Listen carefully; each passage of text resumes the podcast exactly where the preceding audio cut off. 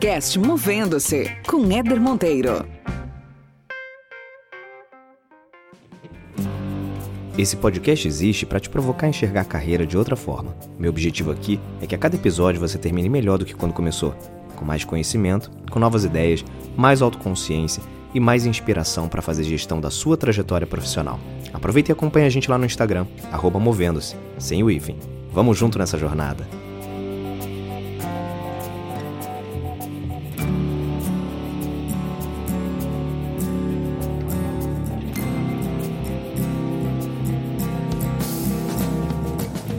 Muito bem, muito bem. Mais uma semana, mais uma resenha. Obrigado pela sua audiência de sempre. Aproveito aqui para te convidar para se conectar com o Movendo-se lá no Instagram, arroba Movendo-se tudo junto. Lá você fica sabendo de todos os episódios, assim que eles ficam disponíveis, assim que eles entram no ar. Segue também o podcast lá na sua plataforma de preferência, como Spotify, Apple, Deezer e mais recentemente no Amazon Music, que agora oferece também podcasts brasileiros, estão abertos já os podcasts brasileiros lá na plataforma da Amazon Music, Amazon Prime. Então vai ser muito legal ter você conectado, conectada lá com o Movendo-se. Bem, eu trouxe aqui hoje para vocês um velho enigma. Se você ainda não ouviu, eu quero que você pense na sua resposta, na pergunta que vem no final desse enigma, que é o seguinte: pai e filho sofrem um grave acidente de carro e o pai não sobrevive. O filho é levado às pressas para um hospital e, imediatamente ao chegar no hospital, uma equipe se prepara para atender e a pessoa mais competente para conduzir a cirurgia é chamada.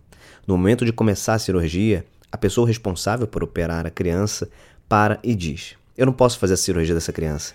Esse menino é meu filho. E aí? E agora? Quem é essa pessoa que iria realizar a cirurgia? Quem você acha que é? Esse enigma já foi objeto de muitas pesquisas e para a maioria das pessoas a cabeça dá um nó e começam a dar uma viajada nas respostas. Tem gente, por exemplo, que pensa que é o espírito do pai morto no acidente que incorporou ali naquela pessoa na hora de operar. Outras pessoas respondem que a criança talvez tivesse dois pais, ou seja, de uma relação homoafetiva, que é até uma análise interessante e moderna.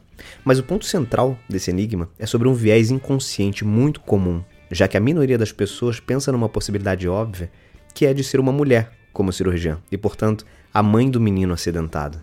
Talvez até você esteja agora impressionado, impressionada e pensando assim: caraca, por que, que eu não pensei que poderia ser a mãe da criança na sala de cirurgia? Acontece que esse viés inconsciente de gênero ele associa a imagem da pessoa mais competente para conduzir a cirurgia, porque isso estava ali no texto do Enigma, né? Então a gente associa essa imagem, normalmente, ou a maioria das pessoas associam, a um médico homem. A minoria das pessoas pensa em uma mulher nesse papel. E o curioso é que a gente não está falando de homens machistas respondendo essa pergunta, por exemplo. Em uma das pesquisas na Universidade de Boston, o resultado em um grupo de mulheres que se autodenominavam feministas foi de 78% que não citaram a possibilidade de ser a mãe. Ou seja, 78% de um grupo que se autodenominava feminista não disse que poderia ser uma cirurgiã, poderia ser a mãe do menino, poderia ser uma mulher. E esse é um exemplo do que se define como um viés inconsciente em gênero. É claro que existem pessoas que conseguem entender até de forma rápida e naturalmente que se trata da mãe do menino, mas é inegável que haja uma associação de mulheres com certos cargos, espaços e comportamentos. Entender a atuação dos vieses inconscientes se tornou uma necessidade para algumas empresas, para algumas consultorias, entre elas a, PwC, que é a PricewaterhouseCoopers. Ela fez uma pesquisa mais profunda sobre esse assunto e eu vou compartilhar aqui com vocês um artigo feito pela Ana Malvestio, ou Malvestio. Ana, desculpa aí pela pronúncia do seu sobrenome. A Ana escreveu esse artigo para Harvard Business Review, que fala um pouco desse trabalho feito pela PwC, e ela diz que em 2010 alguns países do grupo da rede PwC, incluindo o Brasil, foram voluntários para uma análise mais profunda da questão de gênero no ciclo de carreira dentro da empresa, ou seja, admissão, avaliação, desligamentos, né, o ciclo do profissional dentro daquela organização. E quais as barreiras enfrentadas pelas mulheres afetadas por possíveis vieses inconscientes. Os resultados dessas análises quebram vários paradigmas, entre os quais o de que as mulheres saem de seus empregos para ter filhos, por exemplo. Dados revelaram que elas saem quando não identificam boas oportunidades de desenvolvimento de carreira, não necessariamente saem porque querem ter filhos. Para melhor entender toda essa dinâmica do inconsciente, a PwC se juntou em 2016 ao INSPER, ao Movimento Mulher 360 e à ONU Mulheres para realizar uma oficina sobre esse tema, unindo experiências, expertise e materiais. E esse encontro resultou em uma publicação pioneira no mercado brasileiro, que foi o Guia Vieses Inconscientes, Equidade de Gênero e Mundo Corporativo. E o que, que são esses vieses inconscientes. Segundo o professor Antônio Pereira, neurocientista do Rio Grande do Norte, integrante do projeto Implícito, uma organização colaborativa sem fins lucrativos que estuda os sentimentos e pensamentos que estão fora do controle das pessoas, esses vieses são mecanismos do cérebro humano explicados pela neurociência como resultantes da formação e organização cerebral, baseadas tanto em nossas experiências e ambientes de vida, quanto em uma herança ancestral e primitiva. Apesar de ser considerado o dispositivo mais complexo conhecido pelos seres humanos, o cérebro, assim como qualquer sistema físico, tem a capacidade limitada de processamento. Sua formação e organização resultam da interação de duas forças diferentes, a filogenia e a ontogenia.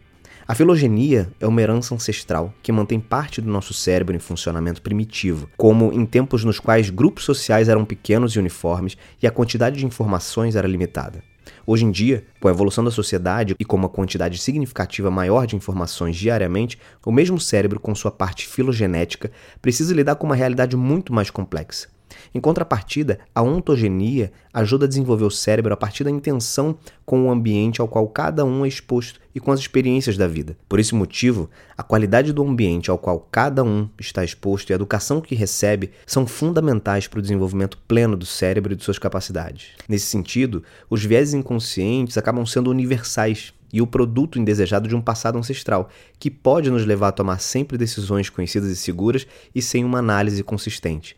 Por exemplo, estudos nos mostram que num processo seletivo é muito provável que o entrevistador dê preferência a uma pessoa de um gênero, idade, formação ou raça específica a partir da identificação do recrutador com o candidato, seja por conta de suas experiências, de informações recebidas ao longo da vida ou de sua criação.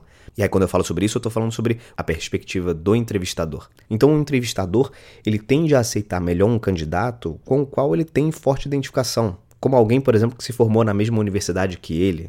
Em 2016, durante uma oficina promovida pelo INSPER e facilitada pela professora Regina Madalozzo, trouxe alguns exemplos práticos interessantes e pouco animadores também. Segundo ela, a não aceitação dos próprios vieses é um problema. Mesmo a pessoa mais estudiosa, educada, com a mente aberta, tem vieses.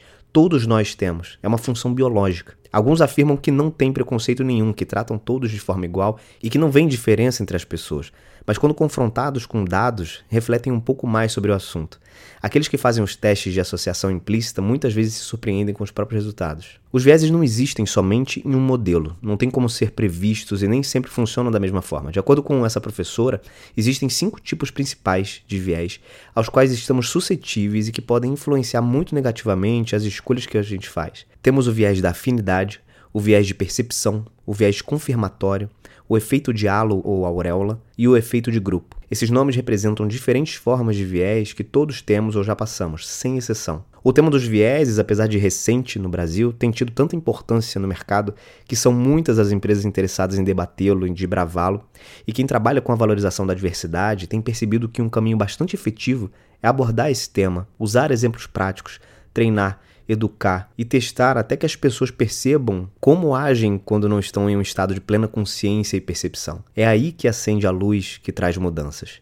É quando a gente se vê como parte do problema que a gente também consegue se ver como parte da solução. E quando paramos para pensar sobre os cinco tipos principais de vieses, todos conseguimos imaginar ao menos uma situação pessoal em cada um. O risco que isso traz para a continuidade de preconceitos que impedem a equidade entre as pessoas é enorme, inclusive no acesso a oportunidades iguais dentro do mercado de trabalho, por exemplo. E é por isso que a gente precisa falar sobre esse assunto e desconstruir preconceitos. Se você gostou dessa resenha, compartilha com outras pessoas e não deixa também de acompanhar outros conteúdos por aqui, episódios, resenhas, muita coisa boa no podcast Movendo-se. Eu vou ficando por aqui, beijos e abraços, até mais.